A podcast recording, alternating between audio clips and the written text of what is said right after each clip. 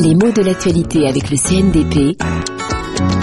Yvan Amar. Un sommet, on le sait bien, c'est fait pour se rencontrer. Ainsi celui de Nice qui réunit Africains et Français. Seulement tout le monde ne souhaite pas toujours parler devant tout le monde. Et puis de toute façon, on ne dit pas la même chose quand il y a beaucoup de monde ou qu'il y en a peu autour de soi. Donc on comprend que de temps en temps ait lieu ce qu'on appelle des apartés, c'est-à-dire des échanges qui se tiennent à l'écart des réunions plénières ou en tout cas des réunions nombreuses. C'est un sens dérivé d'ailleurs de ce mot aparté. Au départ, c'est simplement quelques phrases qu'on peut échanger en général à mi-voix et qui ne sont entendus que de deux interlocuteurs dans le cadre d'un rassemblement plus large.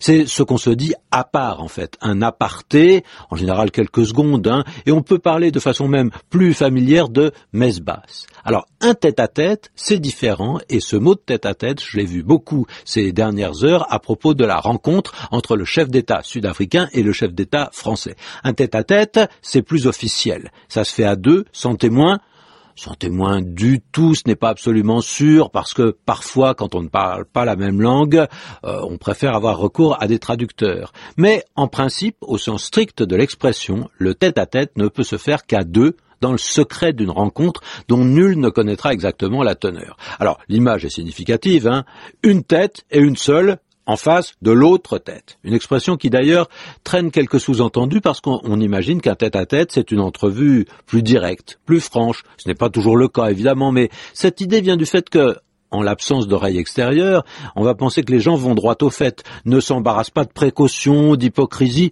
et on imagine aussi que le tête-à-tête, et le mot s'utilise beaucoup dans le lexique amoureux, peut permettre que s'expriment des sentiments que la pudeur va cacher ordinairement. Alors attention, le tête-à-tête, ce n'est pas le face-à-face, une autre expression qui renvoie à une construction symétrique. Hein. Le mot est composé de la même manière, il y a la même répétition, il y a la même préposition à, le tout avec un élément central qui n'est pas si éloigné parce que la face n'est pas la tête, mais enfin, elle en fait partie. Pourtant, le sens n'a rien à voir. Le face-à-face ne suppose pas une idée de deux individus seul à seul. On parle du face-à-face de deux équipes, de deux armées, de deux nations.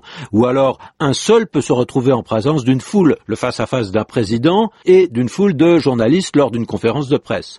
L'idée importante, c'est en fait celle d'affrontement. Quand on est face à face, aucune manœuvre d'évitement n'est plus possible, pas d'échappatoire, on ne se dérobe pas, c'est-à-dire qu'on ne tourne pas la tête, on fait face et l'image n'est pas loin en fait de celle de l'affrontement, même si dans ce mot d'affrontement, on a au centre l'idée du front et pas l'idée de la face. Mais vous voyez que ce n'est pas si loin.